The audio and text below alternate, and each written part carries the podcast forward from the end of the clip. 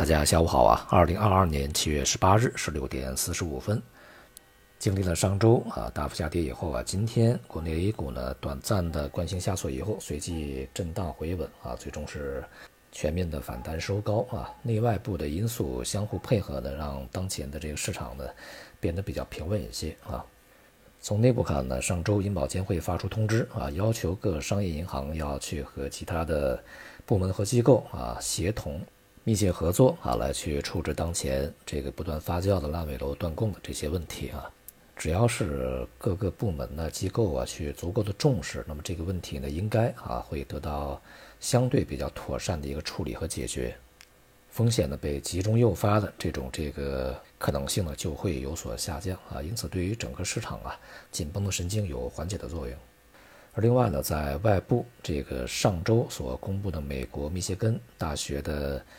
通胀预期数据啊，无论是一年的还是五年的啊，那么都有所下降。那么显示出美联储呢正在进行的加息缩表的这一系列的政策呢，对于市场啊形成了一定的预期引导作用。再加上呢，在六月底七月初啊，大宗商品呢有比较大幅度的回落下跌。那么所以呢，在接下来七月份的美联储会议上加息七十五个基点啊是比较大概率的一个时间，而不是一百个基点啊。这样呢，也就使得呢市场的波动会变得平稳一点。因此呢，在长期全球股市啊继续承压、面临继续这个震荡下行趋势的大的前提下，从中期而言啊，市场呢也不至于在非常短的时间之内啊就会有什么大幅度的无节制的持续这种这个暴跌。毕竟呢，没有特别极端的事情发生啊，所以说它整个的整理啊下跌是有序的啊，震荡进行的。不过呢，对于未来啊，这个全球通胀的形势，还不能够太过掉以轻心啊，因为通胀回落的速度可能会非常的缓慢啊。不只是现在啊，这个供应呢还没有完全恢复，大宗商品呢仍然处于高位啊，还是因为呢，在一些关键的大宗商品上，比如说原油啊相关的这个联盟啊啊，尤其像欧佩克加呀，对于产能的产量的控制呢还是比较严格的啊。不会在当前去大幅度的增加原油产量。这一次呢，拜登到这个阿拉伯国家去参加峰会啊，那么会上呢，并没有把能源价格这个问题作为一个议题来去讨论，而且在和这个沙特国王的会面过程中，也没有啊就这个原油问题啊、价格问题啊。在面对面的时候啊，形成什么特别良好的一个结果，只是在会晤之后啊，发表了联合的声明啊，对于整个的这个全球的能源市场，还是要有一个共同的啊维护稳定的一个责任啊，要加强协作。但是呢，由于整个全球的经济在未来可能会大幅下滑，因此欧佩克加啊也不会在当前贸然的去增加原油产量啊，在这方面是没有承诺的。因此呢，从上游看啊，整个的这个。成本的价格还是难以啊大幅度的下行。从国内看呢，在上半年啊经济复苏的力度啊大幅不及预期，因此下半年在前期所推出的这些政策啊如何去落地，如何去发挥它的效应，就是一个非常重要的事情。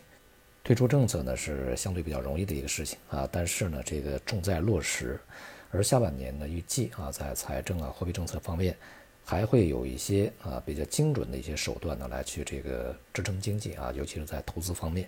会尽可能的啊加大有效投资的这个支持力度。总体来讲呢，无论是内部还是外部啊，整个市场呢都进入到一个观望期啊。相对来讲，政策也好，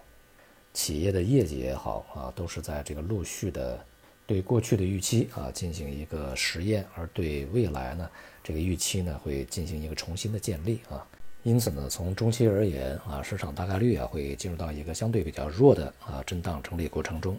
而在今天的这个市场来看呢，虽然说板块啊全面的反弹上涨啊，但是我们在其中呢应该可以发现啊，在近几个月以来持续上涨的板块其实是不多的啊。比如说像这个环境治理啊，就是环保以及电力啊、水务这些公用事业呀。是持续啊，表现非常强劲，而且具有韧性啊。到目前为止呢，还是在这个屡创新高的啊。一方面呢，说明它内部啊一些这个行业还是有一些基本面的支持；而另外一方面呢，也说明资金在当前主要的一个配置方向是防御的板块啊，避险的板块。大体而言呢，在近段时期啊，这个整个的股票市场里面呢，无论是价值还是成长啊，这些呢恐怕都不是说特别保险肯定的一些选择啊。反而呢，这个防御啊板块呢，它的相对的优势就逐渐的体现出来了啊。好，今天就到这里，谢谢大家。